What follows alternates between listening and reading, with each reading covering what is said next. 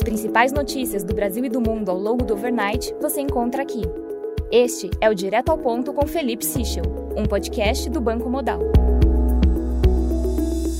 Bom dia e bem-vindos ao Direto ao Ponto. Eu sou Felipe Sichel. Hoje é terça-feira, dia 7 de dezembro, e estes são os principais destaques esta manhã.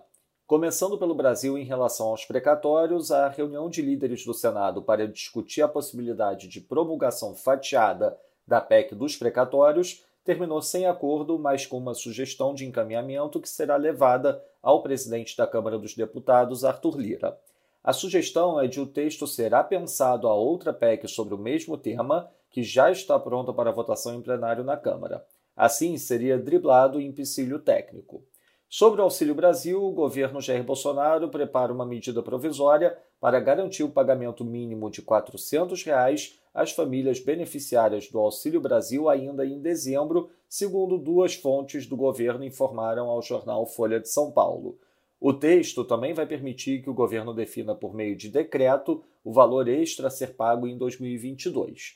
Os técnicos trabalham para finalizar a MP a tempo dela ser publicada ainda hoje no Diário Oficial. Sobre as emendas do relator, após recuo do Congresso, a ministra Rosa Weber, do STF, liberou a execução das emendas. A decisão será submetida a plenário, mas ainda não há data para o julgamento, que será virtual. Sobre microcrédito, o Ministério do Trabalho e Previdência e a Caixa Econômica Federal estudam usar recursos do FGTS para criar um novo programa de microcrédito a ser lançado pelo Banco Público. Segundo estudos do governo, 13 bi do fundo poderiam servir de garantias para empréstimos a pessoas com nome sujo no SPC e no Serasa.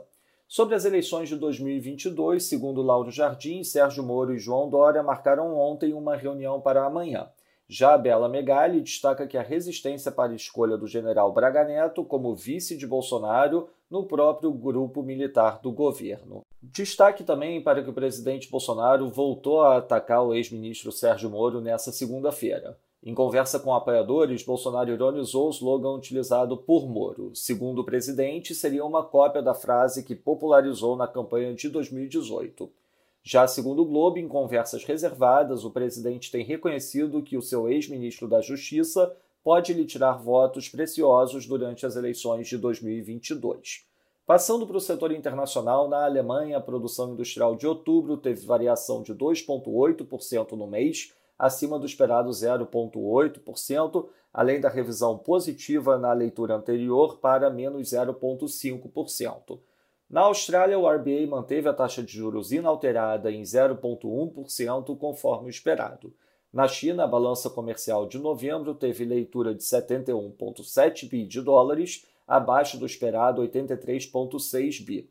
As exportações avançaram 22%, acima do esperado 20,3%. Em contrapartida, as importações tiveram forte avanço de 31,7%, consideravelmente acima do esperado 21,5%. O governo chinês afirmou que os Estados Unidos pagarão um preço pelo boicote diplomático aos Jogos Olímpicos de Inverno e que o movimento fere os diálogos bilaterais. Já segundo o Security Times, o PIBOC deverá baixar taxas de empréstimo para pequenas empresas e o setor agro a partir de hoje. A Fitch rebaixou o grupo IO1 pela quarta vez em dois meses de CCC- para C. Na agenda do dia, destaque para a divulgação do IGPDI aqui no Brasil, às 8 da manhã. Às 10h30 teremos a divulgação da balança comercial dos Estados Unidos e ao longo do overnight a divulgação do PIB no Japão.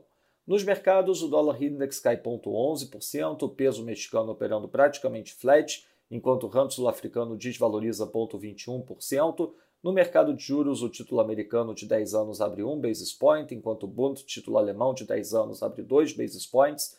Já no mercado de ações, o S&P Futuro avança 1,09%, enquanto o DAX avança 1,59%, e no mercado de commodities, o WTI avança 2,12%, enquanto o Brent avança 1,83%.